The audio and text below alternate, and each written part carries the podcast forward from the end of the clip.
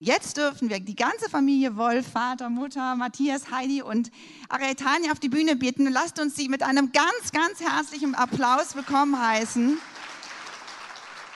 Ihr lieben drei, wir schätzen euch sehr. Wir lieben euch und ähm, wir finden es großartig, wie mutig ihr seid, dass ihr Anteil äh, nehmen, uns nehmen lasst an eurem Leben. Und das ist sehr mutig und ähm, freut uns sehr. Danke. Mit, ähm, Tim, brauchst du jetzt? Nee, ja, so schön, dass ihr da seid. Konstanze hat euch ja schon vorgestellt. Es ist natürlich nicht die ganze Familie Wolf, das muss ich gleich mal hinweisen, aber Ariatane, mit dir sitzen wir heute zusammen. Du bist ja das äh, zweite von vier Kindern. Du bist 1998 hier geboren in Hamburg und der Elim aufgewachsen, das kann man glaube ich so sagen. Heute studierst du in Heidelberg Politikwissenschaften und Soziologie. So weit, so gut erstmal, aber so gut war es leider nicht immer. Nämlich, äh, ihr habt als Familie, muss man wirklich sagen, sieben Jahre lang in einem Ausnahmezustand gelebt, von 2012 bis äh, 2019. Äh, mit, mit 14 Jahren hat Ariatani angefangen äh, abzunehmen und hat ungefähr zwei Jahre ihrer Jugend in verschiedenen Krankenhäusern verbracht. Und ich glaube, es ist nicht übertrieben, wenn ich sage, mehr als einmal hing dein Leben an einem seidenen Faden. Äh, und die, die, die schlimme Krankheit, von der wir sprechen, ist Anorexie, für uns besser bekannt als Magersucht. Heidi, du als Mutter, wenn wir jetzt hier so zusammen äh, sitzen und ich das erstmal so locker vor äh, erzähle über euer Leben, aber wie, wie geht es dir denn damit eigentlich heute? Ja, das ist schon ein ganz, ganz besonderer Moment. Es ist das erste Mal, dass wir in dieser Form über die schmerzhaftesten Jahre unseres Lebens erzählen und ich empfinde vor allen Dingen Dankbarkeit. Dankbarkeit Gott gegenüber, denn uns ist sehr bewusst, ohne ihn hätten wir es nicht geschafft. Es ist wirklich buchstäblich ein Wunder, dass wir hier gemeinsam sitzen dürfen. Und dafür wollen wir Gott die Ehre geben. Und wir empfinden auch Dankbarkeit ganz vielen Menschen gegenüber, unserer Familie, unseren Freunden, Menschen innerhalb und außerhalb der Elim, die uns unterstützt haben, die gebetet haben. Und ich glaube, ihr wisst gar nicht, wie viel das uns bedeutet hat, wie viel das den Unterschied gemacht hat. Und ja, eure Liebe, eure Gebete, eure Unterstützung, das werden wir euch nie vergessen. Ja, es wurde ja schon kurz erwähnt, ihr habt äh, gemeinsam ein Buch darüber geschrieben und ich durfte das Buch hier im Vorfeld lesen und ich habe gemerkt, das geht nur vordergründig über diese, über diese Krankheit, aber hintergründig geht es eigentlich viel mehr um Identität, Verzweiflung und Hoffnung, Weiterglauben in so einer Krise, aber auch so Zusammenhalt als, als äh, Familie. Und vielleicht, Ariatani, magst du uns einfach mal einmal so mit so einem ganz kurzen Ausschnitt einmal so reinnehmen äh, in das Buch, aber auch so in deine Geschichte, um so ein kleines Gefühl zu kriegen, wie es dir denn damals ging. Ja, gerne. Ich möchte gerne eine Passage lesen aus einer der schwierigsten Zeiten. Ich war damals mal wieder im Krankenhaus und meine Mutter hatte mich besucht. Ein Wortwechsel während eines Besuches meiner Mutter brannte sich besonders tief in mein Gedächtnis ein. Versprich es mir. Ihre Stimme war kaum mehr als ein Flüstern. Versprich mir, dass du es nicht beendest, sondern durchhältst, bis du es geschafft hast. Was sollen wir denn ohne dich machen? Wir brauchen dich. Doch alles, was ich ihr damals versprechen konnte, war, es zu versuchen, ihnen zuliebe. Am selben Abend schrieb ich in mein Tagebuch, wenn es nur mich gäbe, keinen Gott, keine Familie, keine Freunde, niemanden, dem ich noch etwas bedeute, wäre ich vielleicht schon weg. Manchmal habe ich das Gefühl, einfach nicht fürs Leben geschaffen zu sein. Als wären wir nicht kompatibel, diese Welt und ich. Komplementär, ohne uns zu ergänzen. Unterschiedlich, ohne jede Chance jemals zu harmonieren. Also ich weiß nicht, wie es euch geht. Also ich finde das ja echt heftig so äh, zu lesen. Aber magst du uns noch mal so ein bisschen mit reinnehmen, so durch welche Tiefen du gegangen bist? Ja, ich würde sagen, es war wirklich ein tiefgreifender Identitätskonflikt. Ich war einfach damals mit allem an und in mir unzufrieden, sowohl was meinen Charakter anging als auch mein Aussehen. Ich konnte einfach nichts richtig machen. Ich habe sehr viele Lügen geglaubt über mich und über meinen Wert. Ich habe tatsächlich einen regelrechten Selbsthass entwickelt. Und irgendwann wurde das Ganze so übermächtig, dass der einzige Ausweg, den ich damals gesehen habe, eine radikale Veränderung war. Ich dachte, nur wenn ich mich selbst verändere, dann wird es hier irgendwie besser.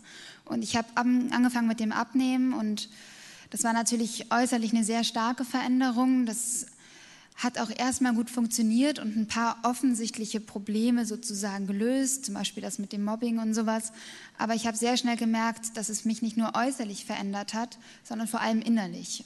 Ich habe das Gefühl gehabt, dass ich mich selbst verliere und es ist eine Mauer entstanden, eine Barriere zwischen mir und meiner Familie, zwischen mir und meinen Freunden, zwischen mir und meinem Gott. Und ich hatte das Gefühl, ich bin gar nicht mehr die lebensfrohe, lustige Person, die ich früher war, sondern wirklich nur noch ein Schatten meiner selbst. Und obwohl ich das erkannt habe, konnte ich zu dem Zeitpunkt nichts daran ändern, weil ich mir ein Leben jenseits der Anorexie schlichtweg nicht mehr vorstellen konnte. Ähm, aber Matthias und Heidi, wie ist es euch denn in der Zeit so als, als Eltern ergangen?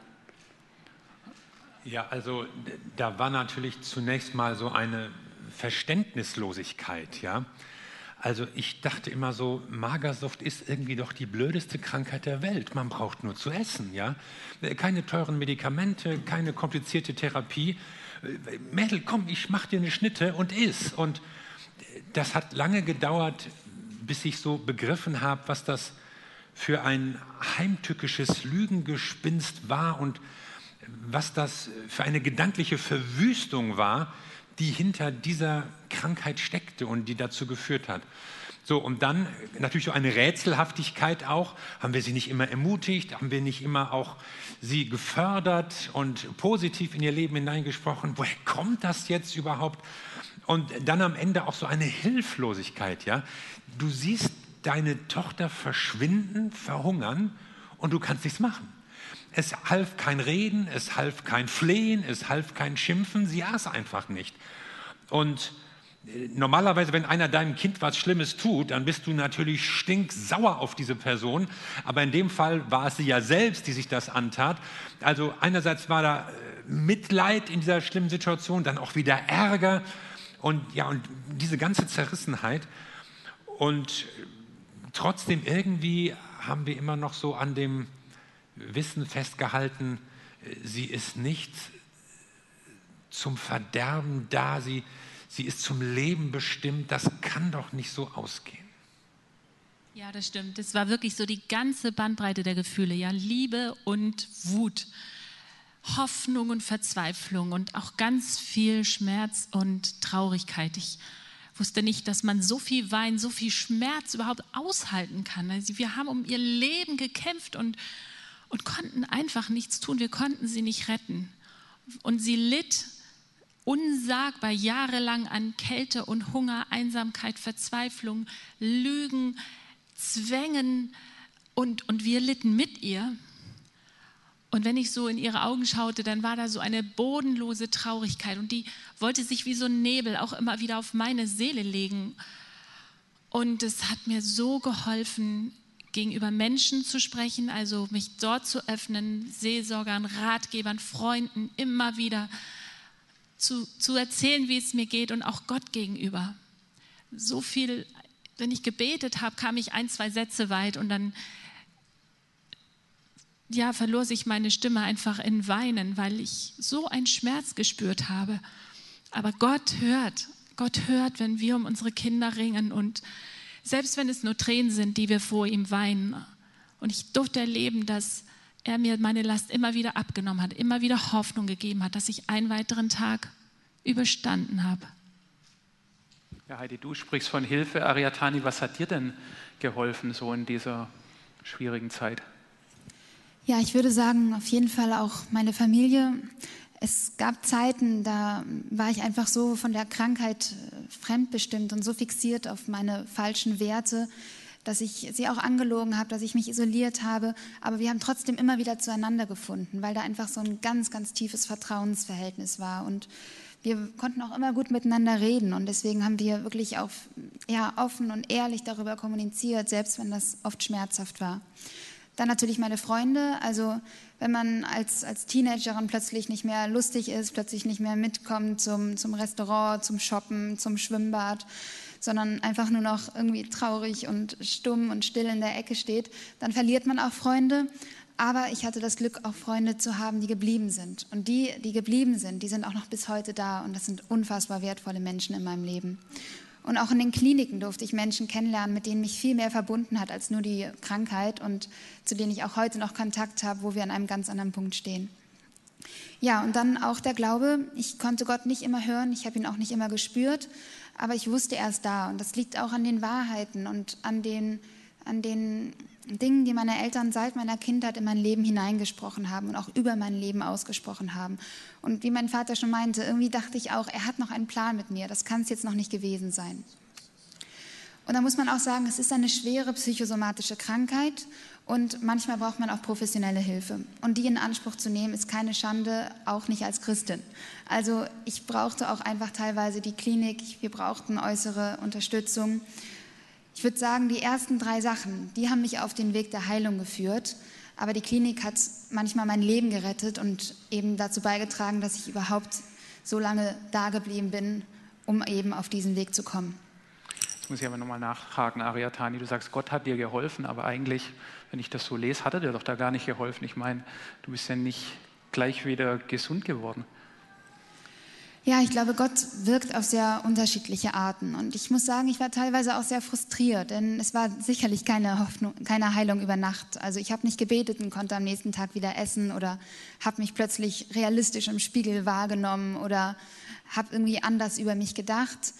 Das war wirklich ein, ein schrittweiser Prozess. Und ich musste auch immer wieder an, zu Gott kommen, immer wieder Sachen an ihn abgeben, immer wieder Schuld loslassen und auch Kontrolle loslassen manchmal kam es dann aber, hatte dann doch ganz konkret auch in mein Leben gesprochen. Durch Freunde, durch Träume, manchmal auch durch Musik, durch die Natur, durch meine Eltern, durch bestimmte Erlebnisse im Alltag. Da war es dann wieder ganz konkret. Ich glaube, insgesamt äh, ja, verstehen wir nicht immer, warum Gott nicht sofort eingreift oder warum er nicht so eingreift, wie wir uns das wünschen. Aber dieses Grundvertrauen, das war trotzdem da. Und ich habe auch in meinen Klinikzeiten gemerkt, dass das was ist, was mich von vielen Mitpatienten unterschieden hat. Weil ich einfach diese Perspektive hatte, da ist noch mehr zwischen Himmel und Erde als nur wir. Und da ist jemand, der mich in seiner Hand hält. Jetzt hattest du vorhin nochmal die Bedeutung auch der, der Ärzte hervorgehoben, aber Matthias, wie passt denn das für dich zusammen? So der Mann des Glaubens und eigentlich, du kannst doch beten und dann geht die Krankheit auch weg. Wie, wie passte das für dich zusammen? So einerseits Glauben und andererseits hast du deine Tochter zur Therapie mehrfach geschickt. Ja, also ich finde wirklich Ärzte und Krankenhaus schon sinnvoll. Also das muss ich sagen. Wir haben geglaubt und wir haben gebetet. Aber wir haben auch gemerkt, durch die Gespräche mit Ärzten und Therapeuten hat sich auch unser Verständnis von der Krankheit und der Problematik eingestellt. Ja? Dass man überhaupt mal so eine Analyse des Hintergrundes, worum geht es, was passiert da, wo muss man ansetzen. Also da war das natürlich total hilfreich. Und dann glaube ich auch nach wie vor, dass Ariatani ohne Krankenhaus einfach verhungert wäre. Ja, sie hätte einfach so lange nichts gegessen, bis sie gestorben wäre. Und dort wurde sie dann ernährt und dann hatte sie einen Tropf und da wurde sie kontrolliert. Also es hat sie erstmal das Leben gerettet, sodass man überhaupt erstmal weitermachen konnte und hinterher über andere Dinge sprechen konnte. Aber ich glaube, so der entscheidende Schritt oder die entscheidende Veränderung ist wirklich eine Erneuerung der Gedanken. Und das geschieht durch Gott, das geschieht durch den Heiligen Geist. Und die Bibel spricht ja auch von einer Erneuerung oder einer Verwandlung der Gedanken. Und das alleine hat das Krankenhaus oder die Therapie nicht geliefert, sondern da musste Gott einfach an, eingreifen, sodass sie lernte, anders über sich zu denken und diese Lügen und, und zerstörerischen Vorstellungen über sich abzulegen. Also in dem Sinne sehe ich da ein Zusammenspiel und finde das sehr wichtig. Also du sagst, das Zusammenspiel Glaube und professionelle Hilfe schließen sich überhaupt nicht aus. Das ist. Aber jetzt wie, wie, ist euch, Heidi und Matthias, es eigentlich gelungen, in der schwierigen Phase euren, euren Alltag zu leben? Ne? Ihr habt noch drei weitere Kinder, ihr seid hier aktiv in der Gemeinde und vielleicht gibt es ja auch drumherum noch so ein bisschen Leben und Haushalt und Dinge, die man alle managen muss. Wie hat das eigentlich äh, geklappt? Ja, manchmal nicht gut. Also das war sehr, sehr schwer. Manchmal war ich nicht dazu in der Lage, mit den anderen zu spielen oder einfache Hausarbeiten zu machen. Es war nicht normal. Und ich erinnere mich an einen Flohmarktbesuch ähm, und kurz nach der Ankunft hat Ariatani so erbärmlich gefroren, dass sie unbedingt nach Hause wollte. Die anderen wollten natürlich bleiben. Und ich war so frustriert und dachte, ja klar, können wir nicht schwimmen gehen, können wir nicht Eis essen, aber Flohmarktbesuch, noch nicht mal das ist möglich. Ich war frustriert, die anderen Geschwister genervt und das waren dann auch so Momente, wo Ariatani gesagt hat, siehst du Mama, ihr habt es besser ohne mich. Ich passe nicht in eure Familie. Es ist besser, wenn ich nicht da bin. Und da war es unsere Aufgabe, diesen Lügen zu widerstehen und hineinzusprechen und sagen, du gehörst zu uns. Wir haben dich lieb. Wir wollen dich bei uns haben. Und das hat uns geholfen, Wahrheit Gottes hineinzusprechen, egal wie wir uns gefühlt haben, egal ob es so aussah oder so nicht, Wahrheit Gottes reinzusprechen. Und ich kann mich erinnern, dass ich hier in der ersten Reihe über Jahre saß und irgendwie Gott gedient habe. Und ich wusste, zu Hause sitzt meine Tochter, die sagt, für mich funktioniert das mit dem Glauben nicht. Das ist für euch gut, aber ich höre Gott nicht, ich sehe ihn nicht, er greift nicht ein, ich spüre ihn nicht. Und das tat weh. Und das hat mich auch verzweifeln lassen. Und irgendwann war so ein Impuls da, bete für sie. Und ich glaube, es war 2014 und ich habe ausgesprochen im Glauben, wir werden eines Tages hier zusammensitzen. Wir werden dir nachfolgen. Wir werden dir zusammen als ganze Familie dienen. Und ich habe es über, ja, ich habe es dann jede Woche, jede Woche bekannt. Jede Woche vielleicht vier, fünf, sechs Jahre, ich weiß nicht mehr genau. Und das hat uns geholfen. Was uns noch geholfen hat, war, dass wir uns entschieden haben, dass das Leben weitergeht für uns als Ehepaar, mit den anderen Kindern. Das Leben geht weiter. Und das bedeutete auch, dass wir einen Spieleabend im Wohnzimmer gemacht haben, während Ariatani exzessiven Sport in ihrem Zimmer machte oder sich zwang, stundenlang zu stehen, obwohl sie fast vor Schwäche umgefallen wäre oder bis zur Erschöpfung zu lernen. Wir haben gespielt und sie hat in ihrem Zimmer gelitten. Und ich fand das übrigens auch gut, also auch jetzt gerade im Nachhinein. Ich meine, ich bin große Schwester. Natürlich bin ich Vorbild von meinen beiden kleinen Schwestern. Die sind zehn und elf Jahre jünger als ich und orientieren sich ein Stück weit an mir. Mein Bruder, das war eine extrem prägende Zeit für ihn. Mittelstufe, Abitur, Studienwahl. Und ich war unfassbar dankbar, dass diese Krankheit meine Familie nicht zerstört hat, auch die Ehe meiner Eltern nicht, meine, meine Geschwister, dass die da relativ unbeschadet durchgekommen sind, das betrachte ich auch als ein Geschenk. Ich kenne da auch ganz andere Geschichten von Mitpatienten und so. Also das war unglaublich wertvoll, dass ihr unsere Familie und alles am Laufen gehalten habt.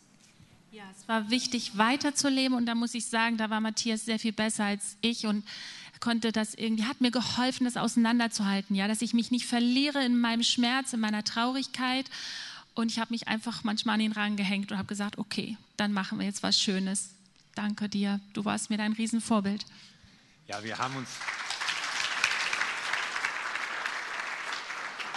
wir haben uns natürlich auch gegenseitig ermutigt, ja, immer wieder auch zugesprochen. Wir haben an der Wahrheit festgehalten, wir haben an Gottes Wort festgehalten, wir haben zusammen gebetet und, und mal hast du eher mich, mal eher dich ermutigt. Also du bist ja insgesamt sowieso eine in jeder Hinsicht fabelhafte Frau.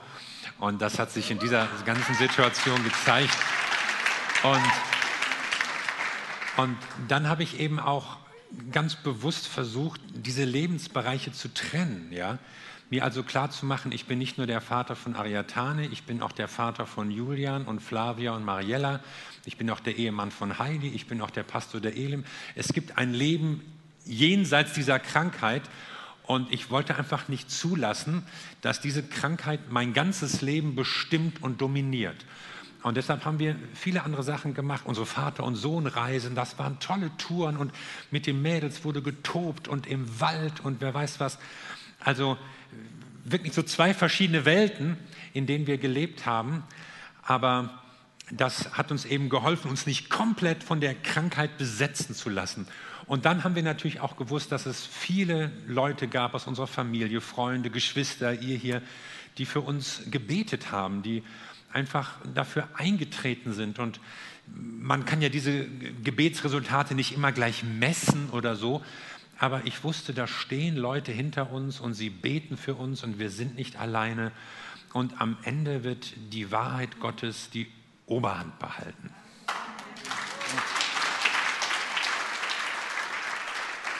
Das, das wäre ja fast schon das perfekte Schlusswort, aber ich habe noch was auf meinem Zettel. Jetzt sitzen wir heute zum Glück hier so zusammen, dass es dir offensichtlich besser geht. Aber Ariatani, sag mal, wo, wo stehst du heute? Ja, besser geht es mir auf jeden Fall, das kann man so sagen.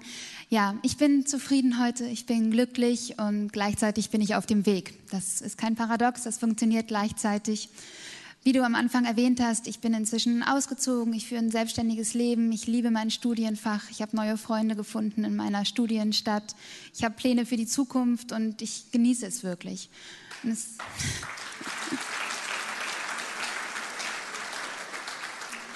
und es gibt auch immer mehr Tage, wo ich einfach aufstehe und, ja gut, vielleicht nicht direkt nach dem Aufstehen, aber irgendwann im Laufe des Tages in den Spiegel gucke und denke, es ist okay, es ist in Ordnung. Und Gott hat mir einfach das, was ich damals wusste, das darf ich heute glauben. Und ich bin einfach überzeugt davon, dass ich seine geliebte Tochter bin. Und das kann ich eben auch leben.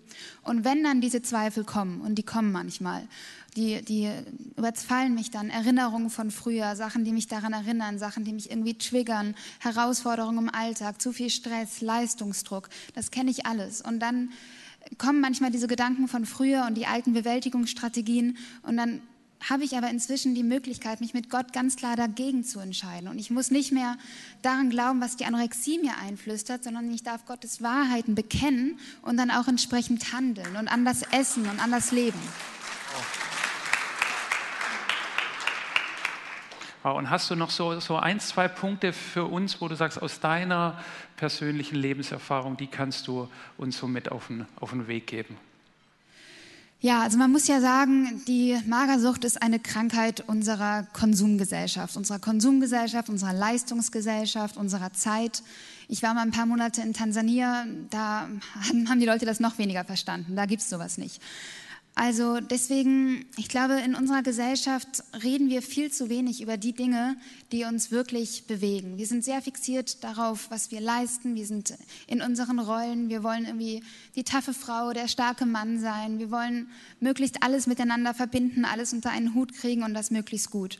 Und ich glaube, wir sollten mehr miteinander reden und auch offen und ehrlich dabei sein. Als ich angefangen habe, meine Geschichte zu teilen, haben Leute, von denen ich dachte, bei denen stimmt alles, plötzlich gesagt, ja, ich auch. Und vielleicht war es bei Ihnen nicht die Magersucht, vielleicht waren es Selbstzweifel, vielleicht waren es Zwänge, vielleicht waren es Leistungsgedanken, vielleicht war es Alkoholsucht. Aber jeder hat, glaube ich, seine Themen, mit denen er zu kämpfen hat. Und ich glaube, wenn wir darüber reden, ehrlich und offen und auch Vorurteile abbauen, dann schafft das eine ganz neue Perspektive. Dass ich so ein gutes Umfeld hatte, hat mich ein Stück weit gerettet. Und dass ich über meine Probleme geredet habe, war mein Weg zurück ins Leben. Und das Zweite ist Loslassen und Vergebung. Ich musste ganz, ganz bewusst meine Krankheit loslassen und auch meine Schuld.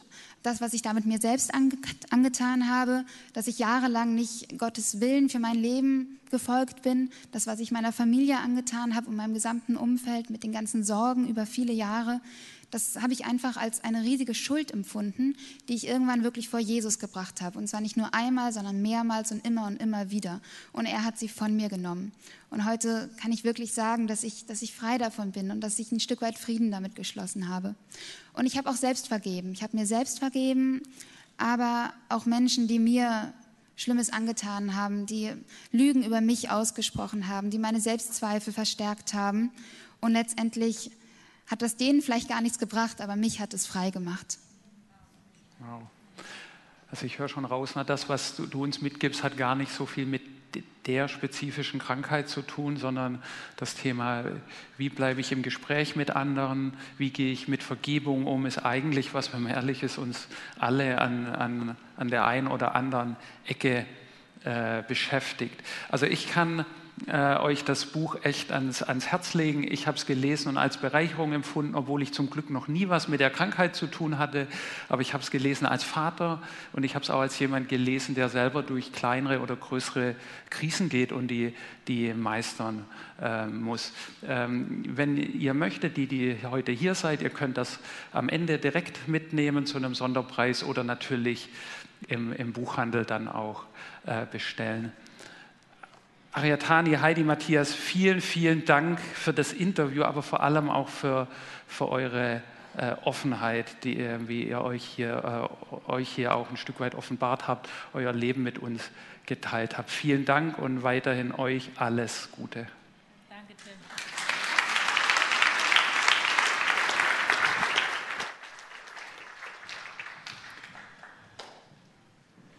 Ja, das war unsere Geschichte oder ein Teil, ein Ausschnitt aus unserer Geschichte. Deine Geschichte ist ganz bestimmt anders und doch gibt es in jeder Geschichte solche Brüche. Einfach Enttäuschungen, Krankheit, Verlust, Schmerz, irgendwelche Entwicklungen, an denen man zu zerbrechen droht. Und früher oder später kommt eigentlich jeder Christ so an den Punkt, wo man sich auch die Frage stellt, Gott, warum lässt du das eigentlich zu? Wieso erhörst du nicht meine Gebete? Wieso änderst du das nicht? Warum greift Gott nicht ein? Kann er nicht oder will er nicht? Und das sind dann Situationen, in denen sich etwas auch in unserer Gottesbeziehung klärt und wo sich irgendwie zeigt, ja, mit wem bin ich da in Verbindung, mit wem bin ich in Beziehung. Und ich habe in diesen Situationen gelernt, Gott greift ein, Gott handelt. Gott hat mich auch in der ganzen Zeit getragen. Es ist nicht alles so gelaufen, wie ich mir das gewünscht habe. Es ist nicht so schnell in Folge von Gebet irgendeine Veränderung eingetreten. Aber ich habe gespürt und gewusst, Gott hält mich in der ganzen Situation fest.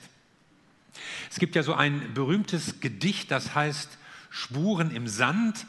Und meistens ist das aufgedruckt auf so ein schönes Poster und da sieht man da so eine Strandszene und Sonnenuntergang, die Wellen rauschen. Also das Rauschen hört man nicht, aber man sieht sie da. Und dann sieht man da auf dem Sand eben verschiedene Spuren und erst sind es zwei Fußpaare, die dort gehen und am Schluss nur noch eins. Und dann wird so der Vorwurf erhoben, ja Gott, wo warst du? Da, als hier nur noch eine Spur war. Das waren die schlimmsten Zeiten meines Lebens. Wo warst du da? Und dann sagt Gott, da wo du nur eine Spur gesehen hast, da habe ich dich getragen. Und das ist eine Wahrheit. Leute, glaubt nicht, das ist nur irgendwie ja, so ein romantisches Kavol-Poster, Grußkarte, was für Frauen und so. Das ist, das ist etwas, was hält und was trägt. Und auch ich als Mann sage, ich brauche jemanden, der mich hält und trägt. Ich habe in der Zeit diese Gewissheit gehabt, von dieser Gewissheit gezehrt, dass ich nicht alleine durch alles durchkommen muss, sondern dass da ein Gott ist, der mich hält und der mich trägt und auf den ich mich stützen kann. Ich verstehe nicht alles, warum er nicht anders reagiert, nicht anders handelt. Ich hätte manches anders gemacht, aber Gott ist da und Gott hält mich. Und damit verbunden auch eine zweite Einsicht, Gott solidarisiert sich mit uns, mit dir und mit deinem Leid. Und das hat er unter Beweis gestellt, indem er Mensch wurde in Jesus Christus und als Mensch wie wir unser Leben, unser Leid geteilt hat. Unseren Schmerz, unsere Enttäuschung, unsere Einsamkeit, unsere Ausgrenzung, unsere Verlassenheit, unsere Krankheit, sogar unseren Tod hat er geteilt. Gottes Antwort auf die Not der Menschen ist eben nicht, dass er sie sofort beseitigt, dass er sie gleich von vornherein verhindert und vermeidet, sondern dass er sie erstmal teilt. Und wenn es dir auch so geht, dass du das Gefühl hast, ja, wo ist Gott und warum passiert nichts und warum passieren schlimme Dinge im Leben guter Menschen und warum greift Gott nicht ein? Dann sage ich dir, Gott greift ein und Gott solidarisiert sich mit dir. Er ist an deiner Seite, er kann das verstehen. Und damit hängt drittens diese, diese Gewissheit zusammen, Gott liebt dich und Gott liebt deine Tochter Aryatani noch mehr als du. Jesus hat es unter Beweis gestellt, indem er sein Leben gegeben hat. Auch für meine Aryatani. Und das, das musste ich noch nicht tun. Aber Jesus hat es getan. Gottes Sohn hat es getan. Und dieser Liebe Gottes an der Stelle zu begegnen. Gott ist nicht der, der alles so dreht und wendet, wie wir es gerne hätten. Aber er trägt uns, er teilt unser Leid und er vergewissert uns seiner großen Liebe. Er hat sie am Kreuz bewiesen. Sonst wäre es ja, ja leicht irgendwie zu behaupten, ja, Gott liebt alle und es ist Liebe in der Welt und das alles erfüllt mit schönen Gefühlen. Aber Gott hat seine Liebe bewiesen, indem Jesus Christus sein Leben gegeben hat. Und das hat mir ganz viel Mut gemacht, zu wissen, da ist einer, der liebt meine Tochter noch mehr, als ich es tue. Und der ist sogar noch mächtiger und hält sie. Und wenn es dir geht und jemanden, jemanden kennst oder für jemanden betest oder mit jemandem mitleidest, dann vergiss nie, Gott liebt diese Person noch mehr, als du es tust. Solche Krisen im Leben eines Menschen können ja zu ganz unterschiedlichen Reaktionen führen. Ich weiß von, auch von Christen, von vermeintlich gestandenen Christen, die sich vom Glauben abwenden, die auch ärgerlich werden, ja, sauer auf Gott, du hast nicht getan, worum ich dich gebeten habe, du hast nicht getan, was ich wollte, also glaube ich nicht mehr an dich, ich gehe nicht mehr in deine Gemeinde, ich lese auch nicht mehr in deinem Buch und ich halte mich nicht mehr an deinen Willen als, als würde man sich an Gott jetzt rächen oder ihm eins damit auswischen oder so. Ja? Und ich habe manchmal die Befürchtung, nein, wir sind gar nicht von Gott enttäuscht. Es ist nicht Gott, an dem unser Leben scheitert, sondern unser Bild von Gott ist gescheitert. Wir haben uns so ein Bild von Gott gemacht, eine Vorstellung, wie er ist und wie er handelt oder nicht. Gott, Gott ist der Gott des schönen Wetters. Gott ist der, der allen Schmerz von mir weghalten soll. Gott ist der, der mein Leben ebnet, ja, dass ich so auf einer glatten Bahn so ganz reibungsfrei in den Himmel gleiten kann. Das ist so ein Gottesbild, das viele haben. Und dann passieren solche Lebenssituationen und im Grunde genommen bist du nicht von Gott enttäuscht, sondern Du hast dich über Gott getäuscht. Du bist enttäuscht, weil die Täuschung, die du dir genommen hast oder der du dich hingegeben hast, die ist irgendwie zerbrochen plötzlich.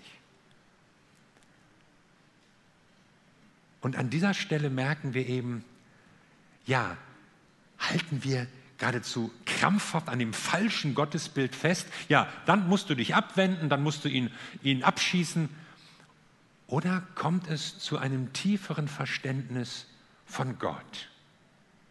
Wird deine Beziehung zu ihm vertieft und gestärkt? Wenn du merkst, Gott ist nicht nur der, der alles schön für mich macht, sondern er ist derjenige, der, der mich trägt. Er ist derjenige, der sich mit meinem Leid solidarisiert, der mein Leid teilt und der ist auch der, der mich und auch die Menschen, die mir wert sind, mehr liebt, als ich es selbst kann. Für uns war das eine Zeit, in der wir Gott tiefer kennengelernt haben, wo diese Gewissheit stärker bei uns gewachsen ist. Und wenn du in die Bibel schaust oder in die Kirchengeschichte, die ist voll von Leuten, die im Leben verzweifelt waren, die riesige Fragezeichen hatten, die auch an Gott oder ihren Vorstellungen zunächst mal sich gerieben haben, aber dann gemerkt haben, Gott trägt mich doch, Gott teilt mein Leid, Gott liebt mich. Immer wieder sagt Gott, Ich bin mit dir. Er sagt es zu Mose, er sagt es zu Josua, er sagt es zu Jeremia, er sagt es noch zu einem Dutzend anderer Leute. Ich bin mit dir. Und das waren auch Leute, die eine Aufgabe vor sich sahen, die war zu groß, die in Verzweiflung waren, wo sie anscheinend nicht rauskommen konnten, die, die schier durchdrehten angesichts der Gefahren, in denen sie sich sahen. Aber Gott spricht, ich bin mit dir. Und egal in welcher Situation du steckst oder für wen du betest oder mit wem du leidest, ich möchte dir sagen, Gott ist mit dir. Er trägt dich, er teilt dein Leid und er liebt dich. Und wenn du daran festhältst, dann wirst du irgendwann auch erleben, Gott handelt, Gott greift ein. Wenn du manchmal fragst, ja, ich spüre nichts, ich fühle nichts, ich sehe nichts, irgendwann wird sich bei dir ein tieferes Verständnis, eine, eine gefestigte Beziehung zu Gott einstellen. Und du wirst merken, ja, Gott hat mich wirklich durch diese Zeit getragen. Da, als ich nur eine Spur gesehen habe, da war es nicht ich, während Gott irgendwo anders war, sondern da waren es die Spuren meines Gottes, der mich getragen hat.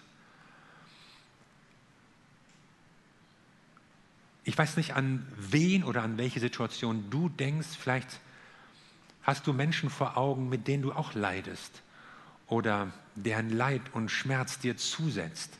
Vielleicht bist du selbst in einer schier verzweifelten Situation und fragst dich, ob du da je wieder rauskommst und wann dein Gebet erhört wird. Oder du hast dir das alles anders vorgestellt mit der Jesus-Nachfolge, dass es alles viel einfacher wäre und sie die Probleme lösen. Aber ich sage dir, Gott ist mit dir. Gott trägt dich in dieser Situation. Und wir wollen dich, wir wollen euch mit dieser Geschichte ermutigen, weil wir gemerkt haben, ja, Gott trägt in so einer Situation hindurch.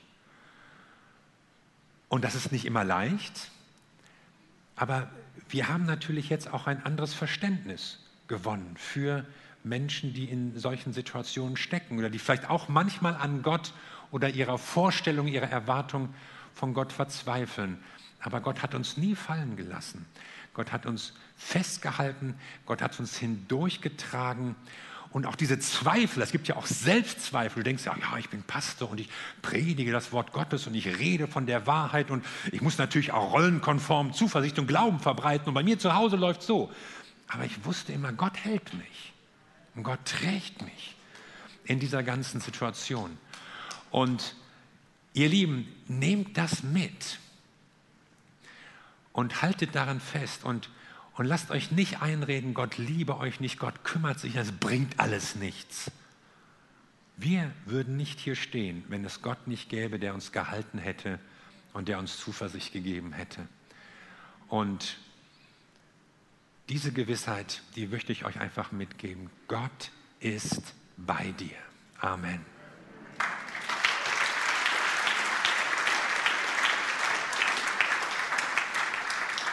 Lass uns noch zusammen beten.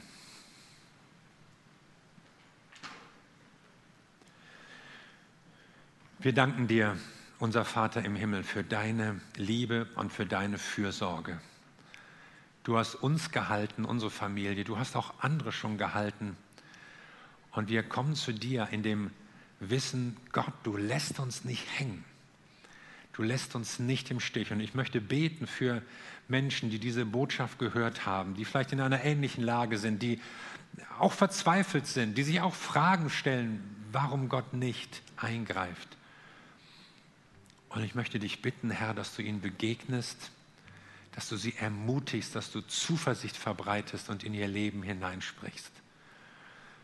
Du bist der Gott, auf den wir uns verlassen können. Du bist der Gott, den wir auch tiefer kennenlernen können. Und deshalb haben wir keinen Grund zu verzweifeln, sondern wir dürfen uns an dich halten, weil du uns nicht fallen lässt. Dank sei dir dafür. Und wenn du auch an irgendjemanden denkst oder an irgendeine Situation auch denkst, wenn dir so ein Gebetsanliegen hochkommt, für das du schon lange eingetreten bist, dann bring es doch jetzt nochmal bewusst zu Gott.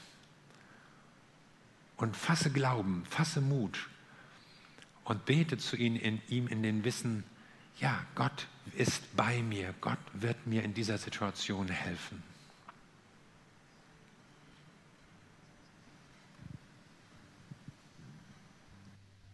Danke, Jesus.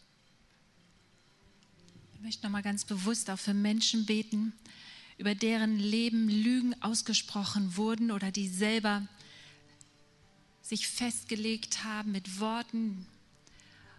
Und wir wollen bekennen, dass Gottes Wahrheit stärker ist, dass Gottes Wahrheit siegt. Und Vater, ich bitte dich, dass du Menschen freisetzt von Lügen, die sie selber glauben, von Lügen, die sie gehört haben. Danke, Vater, dass Kraft ist in deinem Wort und dass wir aussprechen dürfen, du bist geliebt, du bist gewollt, du bist genug, du bist so richtig und ich will dich und du hast einen Platz im Leben. Du darfst leben. Ich habe Leben für dich im Überfluss. Ich habe Freude für dich. Ich habe Sinn und Ziel und Zweck den ich mit deinem Leben verfolge, den ich dort hineinlegen möchte. Fasse Mut. Danke, Jesus.